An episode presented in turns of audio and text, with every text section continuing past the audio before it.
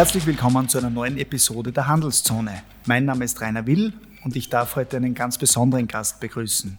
Er ist nicht nur einer der erfolgreichsten CEOs des Landes, sondern auch ein langjähriger Wegbegleiter und enger Kooperationspartner des Handelsverbandes. Die Rede ist von Harald Gucci, Sprecher der Geschäftsführung von UNITO sowie Vizepräsident des Handelsverbandes. Lieber Harald, schön, dass du da bist. Servus Rainer, danke für die Einladung. Sehr gern. Heute möchten wir natürlich mehr über dich als Person erfahren und über deinen jahrelangen Einsatz im E-Commerce sprechen. Und ganz besonders freuen wir uns natürlich auf spannende Einblicke in die Welt der Unito Otto Gruppe. Und darüber hinaus möchten wir natürlich über die Chancen und Herausforderungen auch für kleinere Webshops in Österreich sprechen, über die Konkurrenz, Stichwort Amazon diskutieren und wer wäre da besser geeignet als der, der E-Commerce eigentlich in Österreich groß gemacht hat und das weit über die Firmengrenzen hinaus als du, unser E-Commerce-Ressortleiter im Handelsverband. Auch diese Folge starten wir aber mit unserem Wordrap. Da kommt keiner aus. Damit haben nämlich dann die Zuhörerinnen und Zuhörer die Chance, sich in kürzester Zeit äh, ein Bild über dich zu machen. Ich starte und du würdest den Satz dann immer beenden. Das Wichtigste im Leben ist für mich, am Ende des Lebens in einen Spiegel zu schauen und zu sagen, das war ein gutes Leben. An meinem Job mag ich die Arbeit am offenen Herzen, jede Sekunde etwas verändern zu können. Am liebsten shoppe ich Gartengeräte, die ich gar nicht brauche. Ich nehme gerne ein paar an. Ich bin besonders stolz auf ich komme aus ganz armen Verhältnissen und habe wirklich Karriere gemacht und der erste Akademiker in der Familie und darauf bin ich stolz. Mein Lebensmotto ist? Die vier M's. Man muss Menschen mögen. Auf eine einsame Insel nehme ich mit? Meine Frau und mein Handy. Meine Freizeit verbringe ich gerne mit? Wandern und ich möchte alle Länder dieser Welt bereisen. Und Insider wissen, du bist am besten Weg dazu. Ich habe schon mehr als 100 Länder, also schon mehr, fast 60 Prozent. Heute bist du aber bei uns im Handelsverband und daher mal die Frage, lieber Harald, wie geht es dir denn so? Persönlich sehr, sehr gut. Ähm, gestern war Aufsichtsratssitzung in München, bin spät nach Hause gekommen, um eins schlafen gegangen, um fünf aufgestanden. Ein normaler Arbeitstag. Es geht mir gut. Das ist schön. Bitte erzähl einmal den Zuhörerinnen und Zuhörern kurz und knapp etwas über dich selbst. Wo kommst du her und was hast du eigentlich äh, vor der UNITO-Gruppe so gemacht? Also ich komme aus der Obersteiermark, Bezirk Murau, bin dort Hauptschule gegangen, dann ein Bundesoberstufenrealgymnasium in Eisenerz und über das Studium nach Graz Betriebswirtschaftslehre. Dann war ich Personalentwickler in der Industrie bei Philips und mit 29 bin ich Personalleiter bei Neckermann in Graz geworden. Und zwei Jahre später hätte ich mich entscheiden können, entweder Golf spielen oder wieder was Neues machen. Und so bin ich Geschäftsführer ähm, der Osteuropa-Expansion von Neckermann geworden, in Slowenien, Kroatien. Dann war ich bei Quelle, bei Arcandor und habe am Ende das gesamte Osteuropa-Geschäft der Neckermann-Quelle Arcandor-Gruppe geleitet, von Danzig bis Dubrovnik und von Vladivostok bis Bosen.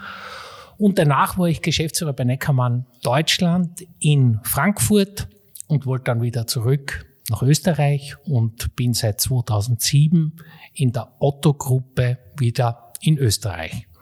Und darüber werden wir im Detail sprechen. Wenn man so viel herumgekommen ist wie du, ähm, spricht man wahrscheinlich nicht nur sehr viele Sprachen, sondern es äh, macht auch was mit einem. Und daher ist meine Frage, was bedeutet für dich Heimat? Also Heimat finde ich ist der schönste Begriff, den es gibt. Österreich ist das schönste Land aus meiner Sicht, das es auf dieser Welt gibt. Und Heimat bedeutet, da gibt es ein Lied, das heißt Steiermark, äh, es sind die Eltern da gestorben, dort wo Menschen sind, die man gerne gehabt hat, dort fühlt man sich wohl, dort findet man seine eigene Identität und deshalb war Heimat lang ein Begriff, der verböhnt ist. Ich finde, es ist ein wunderschöner Begriff. Wir haben so ein schönes Land. Ich bin stolz auf meine Heimat Österreich, auf Wien, auf die Steiermark, auf alle Bundesländer. Es ist ein fantastisches Land. Dann kommen wir genau jetzt zum aktuellen Arbeitsverhältnis und zu deiner jahrzehntelangen Erfahrung im E-Commerce und Versandhandel. Wie hat sich das bei dir entwickelt und äh, woher kommt diese Faszination für den Distanzhandel? Na, ich war früher in der Industrie bei Philips, da haben wir Bildröhren produziert in den 90er Jahren und das war halt ein super Job auch, aber man hat die nächsten drei Jahre gewusst, was man tut. Mir war das zu langweilig, da war zu wenig Veränderung. Und deshalb habe ich gewechselt und bin zu Neckermann gekommen, damals noch ein Hauptkataloggeschäft. Der Hauptkatalog ist rausgegangen, zehn Tage später hat man gewusst, lauft er oder lauft er nicht. Und dann hat man gesagt, so, was tun wir in sechs Monaten? Und heute sind wir im E-Commerce und heute im E-Commerce ist jede Sekunde kann man was verändern für seine Kundinnen und Kunden. Deshalb finde ich, ist der Onlinehandel mit Abstand der schnellste, auch interessanteste, auch dynamischste Geschäftsmodell, was es überhaupt gibt. Und diese Schnelligkeit, Dynamik, Konkurrenz und Anpassungsfähigkeit, die hat mich so fasziniert, dass ich eigentlich mein Leben im Versandhandel oder Onlinehandel verbracht habe. Und wie du sagst, die Geschwindigkeit macht es aus, dass man jede Sekunde was ändert. Viele haben das nicht initial so wahrgenommen. Da hat es Aussagen gegeben von niemand kauft einen Bildschirm nur vor einem Bildschirm. Das hat sich durch Millionen Umsätze äh, dann auch selbst gerichtet. Wie hat äh, bei dir dann alles äh, bei der Ottonito-Gruppe angefangen? Das ist ja der größte österreichische Spieler im Onlinehandel. Du hast ja noch den Katalog erlebt. Wie war dieser Transfer? Ja, angefangen hat es damit, ich war in Frankfurt Geschäftsführer bei Neckermann Europa für das Europageschäft zuständig und ich hatte eine Fluggemeinschaft. Das gab man gar nicht jeden Montagmorgen um 4 Uhr aufstehen, um 6 Uhr geht man in das Flugzeug und da kennt man die Hälfte der Leute, weil die irgendwo in Deutschland arbeiten. Ich habe das dann zwei Jahre gemacht, von Montag bis Freitag weg von zu Hause. Wir haben ein kleines Kind damals gehabt, fünf Jahre und deshalb wollte ich wieder zurück nach Österreich. Und so bin ich dann in die Otto-Gruppe gekommen 2007 und mittlerweile 16 Jahre in der Otto-Gruppe Österreich. Wir nennen uns UNITO ähm, tätig. Könntest du uns bei äh, der UNITO noch einen Einblick geben? Es gibt so viele verschiedene Marken. Äh, welche fallen da alle rein oder die wichtigsten? Ja, wir, wir als UNITO-Gruppe Teil der Otto-Gruppe sind eben im Dachraum tätig und in Österreich mit den Marken Otto und Universal vertreten. Zwei Drittel unserer Umsätze machen wir in Österreich. Gesamt machen wir ca. 400 Millionen Euro Umsatz. Wir sind in der Schweiz sehr, sehr stark und mit den Marken Ackermann und Jelmoli und in Deutschland mit der Marke Quelle tätig. Also im Dachraum Online-Händler circa 400 Millionen Euro Umsatz und circa 400 Kolleginnen und Kollegen, die in Österreich für uns arbeiten. Das nenne ich einmal echte Leistung. Richtig, ja, ist immer schön. Wir haben tolle Kolleginnen und Kollegen. Danke auch für den Einblick. Dann kommen wir schon eigentlich zum nächsten, nämlich äh, du hast ja mehrere Hüte auf, einen davon im Handelsverband seit vielen Jahren. Du bist als Vizepräsident auch Leiter des Ressorts Versandhandel, E-Commerce und Marktplätze. Was bedeutet der Handelsverband und deine Rolle hier für dich? Also erstens finde ich, der Handelsverband, da arbeiten zehn Kolleginnen und Kollegen. Das ist ganz, ganz wenig. Und es ist eine unglaubliche Leistung, wie der Handelsverband äh, präsent ist. Nicht nur in den Medien in Form deiner Person, auch über Presseaussendungen, äh, über Inhalte. Also da passiert so viel. Da muss man wirklich sagen, da kann sich eine Wirtschaftskammer oder eine Arbeiterkammer wirklich was abschauen davon. Deshalb bin ich auch ein Freund, dass die Pflichtmitgliedschaft durchaus bleibt, weil sie doch sehr viele Vorteile hat. Meiner Meinung nach könnten wir aber bei beiden die Tarife um 50 Prozent senken und die würden sogar besser werden. Und die 50 Prozent sollten die Leute kriegen, nämlich die Menschen, die jeden Tag aufstehen und arbeiten. Und da reden wir dann gleich einmal von einer Milliarde, die man an dreieinhalb Millionen Haushalten vergeben könnte. Und ich will das Geld gar nicht, wir zahlen an die Wirtschaftskammer 250.000 Euro im Jahr, sondern ich will, dass das unsere Mitarbeiterinnen und Mitarbeiter netto auf die Hand kriegen. Und deshalb finde ich den Handelsverband so gut, weil der zeigt, dass man mit wenig Ressourceneinsatz Großes erreichen kann. Und weil das eine Wirtschaftskammer oder Arbeiterkammer anspornen sollte, von sich aus zu sagen, wir senken die Tarife um 50 Prozent, alle, die arbeiten, kriegen das netto, nicht die Unternehmen, die Menschen, die arbeiten. Und schon hätten wir eine Milliarde mehr Kaufkraft in Österreich. und es wird gar nichts passieren. Da kann ich als Zuständiger im Handelsverband nicht widersprechen und äh, ja, wir werden weiter jeden Tag beweisen, dass es mit weniger Speck auch geht und vor allem die Nähe hin zu unseren Mitgliedern wie dir ist uns da ganz, ganz wichtig und äh, es würden die Menschen in unserem Land sehr brauchen können, die täglich aufstehen, dass mehr Netto vom Brutto bleibt, weil diese Anreize, die fehlen halt leider vielfach. Und damit wird sich aber der Kreis wieder schließen, dass man mit Menschen gemeinsam die Wirtschaft gestaltet. Auch im E-Commerce braucht es Menschen, was oftmals in der Breite nicht ganz so wahrgenommen wird. Und äh, in Kürze findet wieder der E-Commerce Day statt. Im Rahmen dessen wird auch äh, der aktuellste Report, nämlich die E-Commerce-Studie 2023, vorgestellt. Was waren denn für dich die spannendsten Ergebnisse dieser Studie? Ja, am spannendsten war, es gibt wieder mehr Käufer und Käuferinnen, aber es sinkt der Wert des Einkaufes pro Jahr um 9 Prozent. Und deshalb den Onlinehandel gibt es seit gut 20 Jahren. Es war das schwierigste Jahr des Onlinehandels, weil die Menschen einfach weniger Geld haben und die kaufen gezielter ein und ihre Ausgaben sinken um neun Prozent. Zum Teil merken das die Kundinnen gar nicht, dass sie weniger einkaufen, aber die Ausgaben sinken um neun Prozent und mehr Käufer und weniger Ausgaben. Das ist schon eine außergewöhnliche Situation. Ich glaube einmalig. Ich glaube auch noch vorne ändert sich das. Aber das habe ich äh, in den letzten 20 Jahren so noch nie erlebt. Du hast schon angesprochen, in den letzten 15 Jahren war es eine beispiellose Erfolgsgeschichte, die der Onlinehandel hingelegt hat. Die Pandemie hat es noch einmal befeuert und damit hat man natürlich ein ganz anderes Niveau noch erreicht. Äh, zuletzt hat es eben dann die äh, umsatzseitigen Einbrüche real gegeben. Wie war das bei euch bei der Unito Otto Gruppe und kann man gerade, wenn man sieht, dass es doch mehr Online-Käufer gibt, darauf hoffen, dass das Ganze sich dann wieder in eine dynamischere Richtung entwickeln wird, wenn die Teuerungskrise im Griff ist? Ja, es sind zwei Antworten. Auch wir haben Umsatz verloren. Das erste Mal etwas weniger als der Markt, der bei uns relevante Markt, aber wir haben es genauso verloren. Relativ haben wir sogar Marktanteile gewonnen, weil wir weniger verloren haben wie der Markt. Aber es ist überhaupt nicht erfreulich.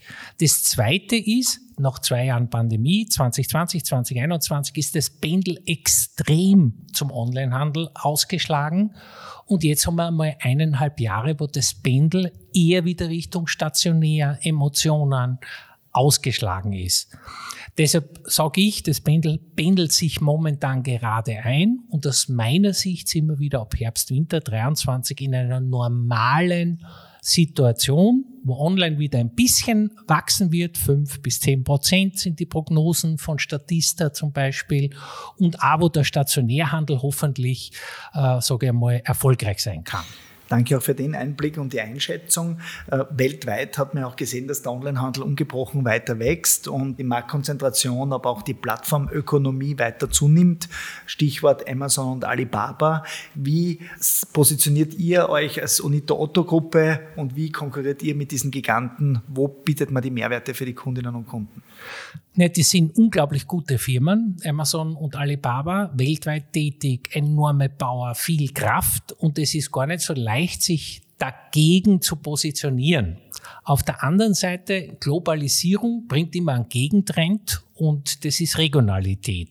Und wie lautet unser Gegentrend? Wir haben halt viele regionale Sortimente, beispielsweise Trachten, Bettwäsche in eigenen Größen, Textilien, die doch auch landesspezifisch sind. Und wir versuchen halt Regionalität wirklich in allen Facetten zu leben. Wir zahlen in den letzten drei Jahren 60 Millionen Euro Steuern in Österreich.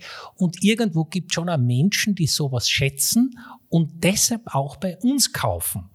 Und es gelingt uns, diesen Wettbewerb zu bestehen, aber der Wettbewerb könnte auch ein bisschen weniger sein, das muss man wirklich einmal sagen. Aber es gelingt uns und trotz, und wir müssen jeden Tag daran arbeiten, besser zu werden und bessere Kundenlösungen zu bieten. Und das tun wir auch. Ihr leistet euren Beitrag im Markt und wir natürlich äh, versuchen, Fair Play auf der europäischen Ebene sicherzustellen. Da würde mich einfach äh, noch interessieren, welche politischen Rahmenbedingungen es noch bräuchte. Äh, die wenigsten Menschen wissen, dass wir uns ja gemeinsam auch für Fair Commerce, also Fair Play im internationalen Onlinehandel eingesetzt haben. Und der Handelsverband hat ja eine Wettbewerbsbeschwerde gegen Amazon ähm, gewonnen, die zum fairen Marktplatz geführt hat dort, äh, denn die wenigsten wissen, dass Amazon hier außergerichtlich acht ähm, Geschäftsbedingungen weltweit angepasst hat, so dass kleine Marktplatzhändler nicht ohne Angabe von Gründen gesperrt werden, die Gelder nicht eingefroren werden, keine Kommunikation zur Verfügung steht und das alles wurde eben verbessert. Was hat dieser Erfolg für die heimische E-Commerce-Branche bedeutet? Also ein großartiger Erfolg, weil viele der kleinen österreichischen Händler sind eben Partner auf Amazon und die haben faire Wettbewerbsbedingungen. Und Konkurrenz, damit muss jedes Unternehmen leben. Aber faire Wettbewerbsbedingungen sind eine Voraussetzung für einen fairen Wettbewerb. Und deshalb finde ich es großartig, dass Amazon die AGBs ändern hat müssen und dass diese kleinen Händler vor dem riesigen, gigantischen Multi sozusagen fair behandelt werden. Und das ist ganz, ganz wichtig in allen Belangen. Ähm, aber es ist eine anspruchsvolle Sache und ein großartiger Erfolg vom kleinen Österreich aus, äh, sowas in der Europäischen Union initiiert zu haben. Auch da großartiger Erfolg vom Handelsverband. Es war nämlich auch zu einer Zeit, wo es noch keinen Digital Market Act gegeben hat, keine Haftungen für Marktplätze, die dann eben nicht sichergestellt haben, dass Steuern und andere Abgaben korrekt abgeführt werden, die halt die heimischen Onlinehändler sehr wohl abgeführt haben. Und dass man dann preislich einen Unterschied macht äh, im Produkt, ist auch ganz klar. Und ich würde sogar sagen, das, das hat dazu geführt, dass es diese fairen Wettbewerbsbedingungen gegeben hat. Das war der erste Ziegel und dann sind sie gekommen. Zu der Zeit haben sie die Politiker vor den Legern dort abgebildet, wie wenn es ein Technologie-Unicorn wäre. Aber da hat es halt einfach Herausforderungen gegeben und die haben wir dann zum Glück anpassen können. Bei den Herausforderungen ist auch zu nennen, dass äh, wir die Abschaffung der 22 Euro Mehrwertsteuergrenze bei Paketlieferungen aus Drittstaaten durchgesetzt haben und zuletzt die Abschaffung äh, der 150 Euro Zollfreigrenze. Hier ist ja wie unter einer Türschwelle durch nach Europa, oftmals aus Asien, quer über den Erdball äh, der Verpackungsmüll unverzollt und unversteuert in unser Land gerollt. Früher Handycovers, dann auf einmal Handys. Damit ist der Wettbewerb immer stärker geworden. Der unfaire und äh, die Klimabelastung auch keine leichtere. Wie siehst du diese Situation? Hat das auch eine Veränderung herbeigeführt? Im Jänner haben wir wahrgenommen, dass ein Aufschrei geschehen ist, weil AliExpress nicht mehr zugestellt hat nach Österreich. Aber das war genau, weil solche Regulierungen in Kraft traten und man damit eben Zahlungen verhindern wollte. Wie hat sich das aus deiner Sicht entwickelt und gibt es noch Umgehungsmöglichkeiten? Ja, ist auch ein großartiger Erfolg, weil wenn ich kopierte Schwarzprodukte unter Marken verkaufe, ohne Zoll und ohne Mehrwertsteuer, dann hat der österreichische Handel keine Chance. Und auch die Kundinnen sind enttäuscht, weil irgendwann merken die das, dass das Raubkopien waren. Und was passiert jetzt? Es gibt immer mehr chinesische Online-Händler, die in der Europäischen Union Standorte machen. Shein zum Beispiel, einer der ganz großen, bauen jetzt ihr Logistiklager in Polen und mit diesem Logistiklager schaffen die in der Europäischen Union Arbeitsplätze. Sie unterliegen aber den gleichen rechtlichen Rahmenbedingungen wie wir. Und deshalb ist es eine sehr sinnvolle Maßnahme. Die können trotzdem fantastische Preise bieten. Und das ist in China durchaus üblich. Zuerst war Wish, dann bis alle bestellt haben und dann merken, die Qualität ist so schlecht. Jetzt ist Wish verschwunden. Jetzt ist Shein gekommen und das wird ein ähnlicher Prozess sein. Aber die bauen einmal ein Riesenlager und damit bleibt auch Wertschöpfung in Europa und das muss ja unser Ziel sein, faire Bedingungen und Wertschöpfung in Europa und das ist mit dieser Abschaffung passiert. Großartig. Wie äh, kann man sich den Zukunftswunsch an die Politik vorstellen, was wären die wichtigsten Stellschrauben aus deiner Sicht, wo die Bundesregierung äh, oder die EU-Kommission noch ansetzen sollte, damit der Markt noch offener oder fairer wird? Offener ist ja nicht immer gut, wenn er dann unfair offen wird. Steuerfairness, One-Stop-Shops, was bräuchtest oder? Also ich, ich finde, die Steuerfairness ist das Wichtigste. Wir zahlen als österreichisches Unternehmen mit dem Firmensitz in Österreich in den letzten drei Jahren, sagen wir mal 60 Millionen Euro Steuern. Und dann finde ich, wenn man hört, Luxemburg Steuerausnahmen, Irland Steuerausnahmen, jetzt hat man sich zumindest auf diese Mindeststeuern von 15 Prozent äh, geeinigt, dass das schon etwas wirklich ist, Notwendiges ist, um Steuerfairness zu schaffen. Und deshalb finde ich, das Thema Steuerfairness ist einer der wesentlichen Punkte, weil wenn ein Unternehmen Ergebnis macht, dann sollte man auch Steuern zahlen, soll überschaubar sein. Die 15 Prozent ist eh ein Mindestsatz, das ist wirklich überschaubar. Und äh, das soll aber dann wieder für alle gelten, weil sonst ist es unfair. Und wir müssen, wenn wir Steuern zahlen, uns bei Banken refinanzieren, zahlen dafür wieder Zinsen und andere zahlen die Steuern gar nicht und behalten das als Cashflow. Und das ist unfair. Deshalb, da ist wirklich schon viel passiert in den letzten zehn Jahren, muss man echt stolz sein, auch was du, Rainer, und der Handelsverband da geschaffen hat, das hat dem österreichischen Handel geholfen, wie kaum etwas äh, davor. Und das passiert über viele Jahre ganz harter Arbeit und Politiker dazu zu bringen, Themen zu verändern, die sie am Anfang gar nicht als relevant empfinden, weil sie zu wenig äh, tiefgründiges Verständnis darüber haben.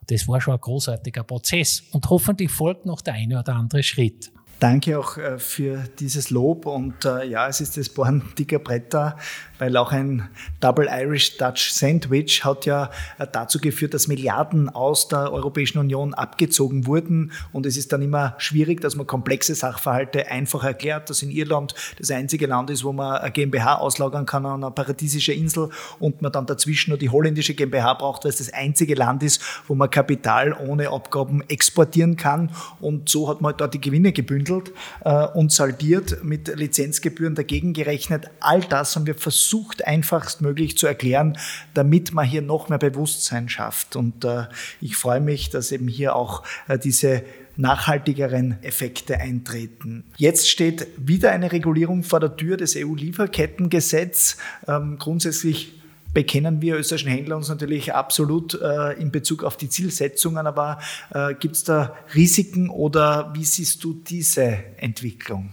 Ich weiß nicht, ob es wirklich gescheit ist, alle diese Themen immer als erster Kontinent dieser Welt zu regeln. Weil ich gehe mal her und sage, für, für mich gibt es auf den Kontinenten eine Aussage und die lautet, America innovates, China duplicates und Europe regulates. Wir regulieren. Wir regulieren alles. Für uns als Otto-Gruppe, wir sind ja freiwillig äh, bei vielen dieser Themen dran, werden wir das Lieferkettengesetz auch so organisieren können, dass das ohne überbordenden Aufwand geht, weil wir es freiwillig schon machen. Aber muss man wirklich alles regulieren oder sollte man sich nicht vorher ein paar andere Fragen stellen? Warum werden 73 Prozent der künstlichen Intelligenzanwendungen kommen aus Amerika? Ähm, sieben Prozent ohne China, Rest der Welt. Das heißt, Europa spielt keine Rolle. Aber wir sind die Weltmeister im Regulieren. Nichts gegens Regulieren. Aber wir müssen uns einmal die Frage spielen, stellen, wo wollen wir eine Rolle spielen?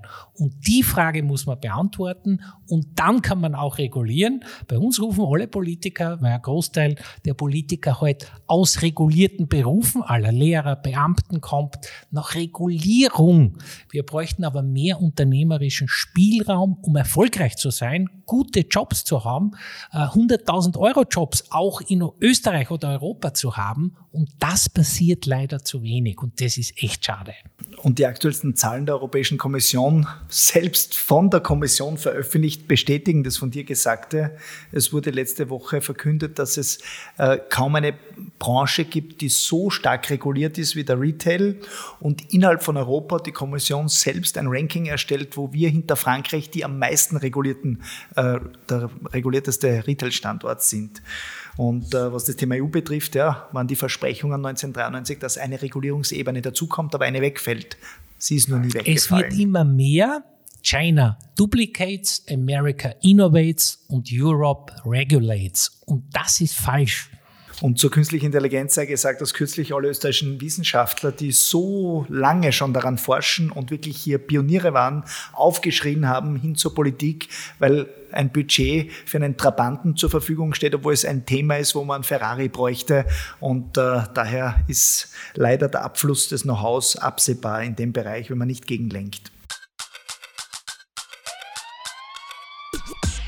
Das war der erste Teil des Handelszone-Gesprächs zwischen Rainer Will und Harald Gucci, dem Sprecher der Geschäftsführung von Unito, der Österreich-Tochter der Otto Group. Den zweiten Teil hören Sie in der nächsten Episode der Handelszone, die im August erscheint.